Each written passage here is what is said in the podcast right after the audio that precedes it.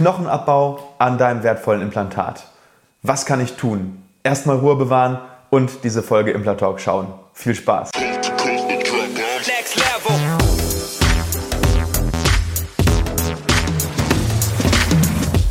Hallo liebe Community, mein Name ist Dr. Stefan Helker und ich heiße euch herzlich willkommen bei der Audioversion unseres erfolgreichen YouTube-Formates Implatalk.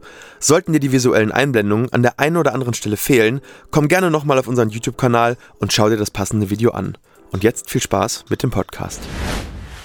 Herzlich willkommen bei Implatalk. Wir reden heute über das Thema Periimplantitis. Periimplantitis, was bedeutet der Begriff? Ähm, das ist so zu verstehen, um das äh, richtig zu erfassen, müssen wir uns mal unsere eigenen Zähne anschauen. Die eigenen Zähne können, wie du vielleicht weißt, Knochenabbau bekommen. Das heißt, dieser Knochenabbau wird bei den Zähnen verursacht durch Bakterien und diese Bakterien sitzen in den Zahnfleischtaschen. So, jetzt sagst du, okay, dann äh, putze ich diese Bakterien eben mit der eigenen Mundhygiene weg. Ja, das funktioniert, aber nur bis zu einer gewissen Tiefe. Wenn wir jetzt allerdings zu tiefe Zahnfleischtaschen bekommen, dann haben wir keine Möglichkeiten mehr, diese Bakterien zu entfernen. Und ähm, wie bei so einer Kultur, ne, wie beim Käse, der reift zum Beispiel ja auch durch Kulturen, ähm, entwickeln sich diese Bakterien immer weiter und irgendwann entwickeln sich diese Bakterien oder diese Bakterienkultur zu einer schädlichen Kultur. Und dann passiert das, was bei einer Parodontitis passiert, Knochenabbau. Und dieser Knochenabbau führt dann zur Zahnlockerung und Zahnlockerung führt dann irgendwann zum Zahnverlust.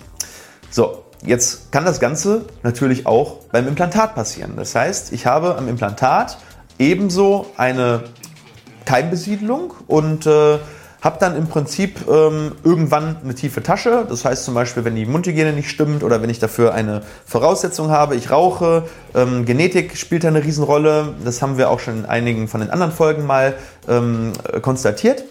Allerdings ist es so, der Knochenabbau findet eigentlich gar nicht so sehr durch die Bakterien statt, sondern im Prinzip durch den Kollateralschaden, der entsteht, wenn die eigene Immunabwehr versucht, gegen diese Bakterien vorzugehen. Und dann habe ich dadurch einen Knochenabbau am Implantat. Und am Implantat haben wir sogar noch eine ganz, ganz wichtige Sache, die wir beachten müssen. Das hat sogar weniger Abwehrmöglichkeiten als der Zahn. Der Zahn hat auf seiner Oberfläche vitale Zellen, die eben auch zur Immunabwehr beitragen. Das Implantat hingegen hat ja einfach nur eine Titanoberfläche. Das heißt, die gesamte Abwehr kommt aus dem Knochen und das ist eben ungefähr nur halb so viel wie dadurch, dass äh, beim Zahn das Ganze aus dem Knochen kommt und aus dem Zahn an sich. Und wir haben auch noch einen weiteren Nachteil. Die Oberfläche vom Implantat ist rau. Und diese raue Oberfläche bietet natürlich Bakterien ja, eine tolle Möglichkeit, sich da anzuheften. Ein Zahn ist eher glatt, klar, auch der wird, sobald er besiedelt wird, äh, rauer, aber im Prinzip ist diese Primärbesiedlung beim Implantat noch viel, viel einfacher für Bakterien. Und wenn wir jetzt nichts tun, dann findet eben dieser Knochenabbau statt und der geht dann immer weiter. So, und der geht auch so weit, bis das Implantat eben gar keinen Knochen mehr hat. Und dann hat man das Implantat im Prinzip in der Hand. So, jetzt gibt es natürlich für das ganze Problem auch eine Lösung. Ähm, und da müssen zwei Sachen im Prinzip erfüllt für sein. Erstens ich muss die Bakterien entfernen. Das ist das, was beim Zahn mit einer ähm, Parodontitis-Therapie geschieht. Und zweitens, ich muss die zu tiefe Zahnfleischtasche eliminieren. Und äh, um die zu eliminieren, muss ich natürlich eine Therapie machen.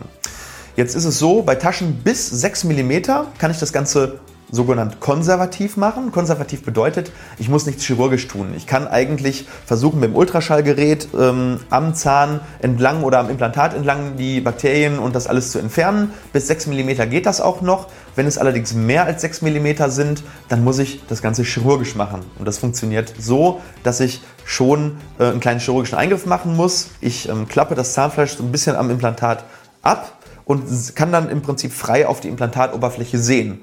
Und was dann gemacht wird, ist eigentlich folgendes. Es gibt spezielle Titanküretten, mit denen man diese ähm, Oberfläche säubern kann, das Granulationsgewebe entfernen kann. Ich habe dir das hier einmal äh, dargestellt, wie sowas aussehen kann. Ähm, ich hoffe, du kannst dir sowas anschauen. So schlimm sieht es aber eigentlich nicht aus. Ähm, und wenn das dann entfernt ist, dann glättest du diese Oberfläche vom Implantat nochmal mit einem Titanbürstchen. Und wenn das wirklich viel ist, was da fehlt, dann muss man auch sogar die Gewindegänge reduzieren oder entfernen, damit sich später die Bakterien nicht mehr auf dieser rauen Oberfläche niederlassen können. Ja, dann kannst du das Ganze noch ähm, chemisch desinfizieren mit einem Ätzgel oder mit, mit, mit, mit äh, antiseptischer Spüllösung. Und wenn der Defekt es zulässt und zulässt, bedeutet, dass der, äh, der Defekt, der vom Knochen her da ist, wie so eine Schüssel ist, sodass ich im Prinzip in diese Schüssel wieder Knochen reinpacken kann. Dann kann man das Ganze auch mit Knochenersatzmaterial wieder aufbauen, wie du hier siehst. So, dann nähe ich das Ganze zu und dann schaue ich, dass das Ganze dicht ist, dicht bleibt und dann kann man nach sechs bis zwölf Monaten sehen, dass dieser Knochenabbau einmal, wenn es gut gemacht wurde, aufhört und zum Zweiten natürlich, ähm, ja, dann äh, auch eine teilweise Regeneration oder zumindest äh, dieses Knochenersatzmaterial, dass es dann wieder dazu führt, dass die Tasche auch flacher wird. Und von oben her sollte die Tasche eben auch flacher gemacht werden, sodass ich auf jeden Fall unter 6 mm komme. Ja, ähm, wann muss dieser Eingriff gemacht werden? Einmal, wenn mindestens 6 mm Taschentiefe da ist oder mehr und wenn man im Röntgenbild sieht, dass ein gewisser Knochenabbau da ist. Also wirklich, dass schon Hartgewebe verloren gegangen ist. So bei 2 bis 3 mm fange ich an, meine Patienten dazu zu beraten, zu sagen, wir sollten da was tun, solange es noch nicht ganz so tief ist und äh, das wieder ein bisschen aufbauen.